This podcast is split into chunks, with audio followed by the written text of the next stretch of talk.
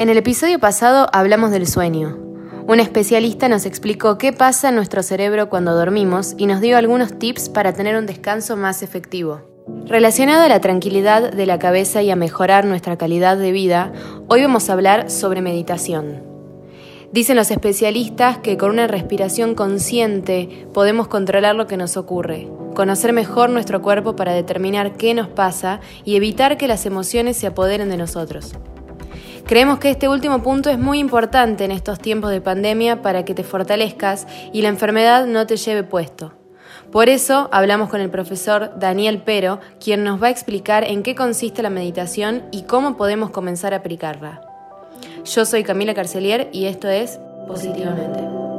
Estás escuchando La Gaceta Podcast.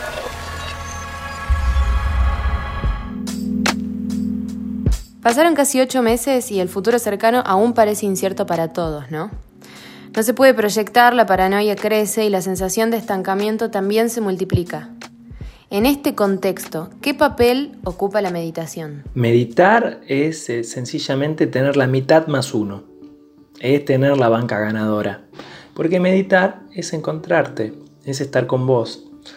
Entonces, eh, si todo se va para cualquier lado, pero vos sabés dónde estás, con quién estás, o sea, si vos sabés quién sos, y bueno, es más fácil, ¿no? ¿Cuál es la relación de la respiración con el cerebro? ¿Por qué se dice que uno puede controlar todo su cuerpo si respira de forma consciente? Viste que podés pasar 7 días, 9 días sin comer 4 o 5 sin tomar agua, pero sin respirar no más de 7-10 minutos. Entonces la importancia de la respiración es total. Si yo aprendo a respirar conscientemente, voy a saber regular la energía dentro de mi cuerpo. Cuando hablamos de cerebro, hablamos del sistema nervioso. Es bueno diferenciar que el sistema nervioso tiene dos funcionalidades, una más activa y una más pasiva. La activa sirve, por ejemplo, cuando tengo que escapar de un ladrón. Tengo que escapar de un ladrón, necesito oxígeno rápido en sangre para las piernas para correr. ¿Cómo respiro? Rápido, corto, en el pecho, apenas tomo mando, apenas tomo mando. Si, si puedo estar tranquilo, ¿cómo respiro?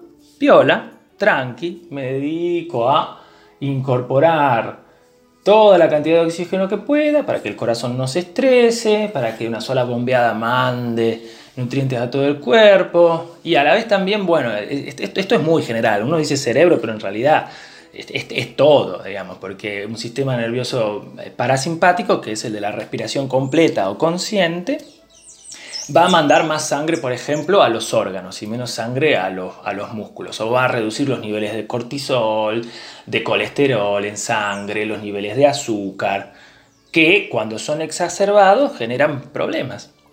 ¿Y por qué esos niveles son exacerbados en la cotidianidad? Y bueno, porque el mundo se ha ido acelerando. Entonces está bueno pisar el freno. Creo que muchas personas experimentaron y siguen haciéndolo distintos estados con el correr de los meses de cuarentena.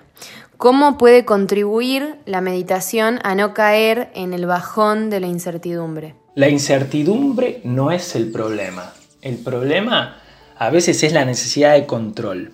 Pues la incertidumbre es un mensaje, es algo que está sucediendo y como todo en la vida me sucede por algo. Entonces está bueno sentarme a sentir esa incertidumbre. Y eso es lo que la meditación te va a dar. La meditación te va a llevar a, aceptarte como sos, donde estás, en el momento presente. Y te va a enseñar a que te descubras sin necesidad de darte respuestas, sino más bien conteniéndote. Y eso es muy lindo. Porque las respuestas cambian todo el tiempo, los paradigmas cambian todo el tiempo. Eso eh, ahora en la posmodernidad, en la transmodernidad, está súper claro. De hecho, hay un, hay un filósofo contemporáneo, Agamben, que dice, el ser humano no encuentra otro animal en la Tierra que imite su esencia. Entonces la razón lo destruye, porque todo el tiempo se está preguntando quién es, para dónde va, necesita esa seguridad. Y quizás la seguridad se obtiene evadiendo ese exceso de razón. ¿Y cómo, cómo uno evade ese exceso de razón? Y bueno, sintiendo, estando comprendido totalmente por el momento, la respiración como un método. Debe ser difícil conectarse con uno mismo cuando se vive con constante información y sumando preocupaciones externas a la rutina, como la enfermedad, la economía, la inseguridad o todo lo que está pasando en el país. ¿Cómo puedo controlar eso para encontrar un momento para mí? Y yo creo que la necesidad es la madre de todas las ciencias. Creo que, está buenísimo que todo lo que pasa sea, sea motivo para, para el encuentro personal. Sí, hay un montón de disgregación hoy en día. Y, y bueno, entonces que la respuesta sea mirar para adentro. Quizás tenemos la suerte de que nos están diciendo quédate en tu casa. Te está dando la puerta. Lo que pasa es que a veces es más fácil mirar para afuera que para adentro. La meditación es, es, una disciplina. Y como dice Foucault, la disciplina es un proceso que vela más por el proceso que por sus resultados. Y un proceso es algo sostenido, donde acá vamos a definir entonces una palabra, la voluntad, que es muy importante. Si yo tengo voluntad de encontrarme, no interesa si estoy en el Empire State o estoy en la selva amazónica o en un, ashram de hoyo en, en la India. Es muy fácil, solamente hay que querer. Hay que querer parar un poquito, sentarme, tranquilizarme, relajar mis músculos, concentrarme en la respiración, fijarme de que mi espalda esté derecha y disfrutar, disfrutar de permanecer. Cinco minutos hace la completa diferencia. Daniel, ¿podés darnos algunos tips para aquellas personas que nunca meditaron y quieren comenzar a aplicarlo ahora? ¿Por dónde empiezan? Lo más, lo más sencillo es generar el hábito. Entonces yo te recomiendo que elijas un momento del día y que lo repitas toda la semana. Que no te pongas eh, metas, porque ese sería el problema, digamos, o sea, querer seguir corriendo, sino más bien que, que quieras permanecer y digas, bueno, yo puedo hacer 5 minutos de silencio, respiración y sensibilidad. Bueno, hacelo, hacelo los 7 días, fíjate cómo te va. No te preocupes si pensás esos 5 minutos todo el tiempo, todos los problemas que tenés, porque la mente en algún momento se va a cansar. Y ahí, ahí te vas a descubrir. Y cada vez es más fácil, cada vez es más fácil. Si lo hiciste un día, el segundo es más fácil y el tercero más y más y más. La meditación de todas las actividades es la más placentera que hay, pero siempre estás con vos.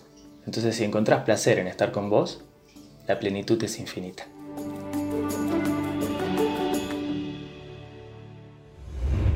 La fortaleza que necesitamos ahora es tanto de afuera como de adentro. Tranquiliza la cabeza y controla tu cuerpo para que él no te controle a vos. Gracias por escucharnos una vez más. Seguí nuestra lista de podcast y déjanos tu opinión en los comentarios de la nota en lagaceta.com o mandanos un mail a podcast.lagaceta.com.ar. Esto fue La Gaceta Podcast.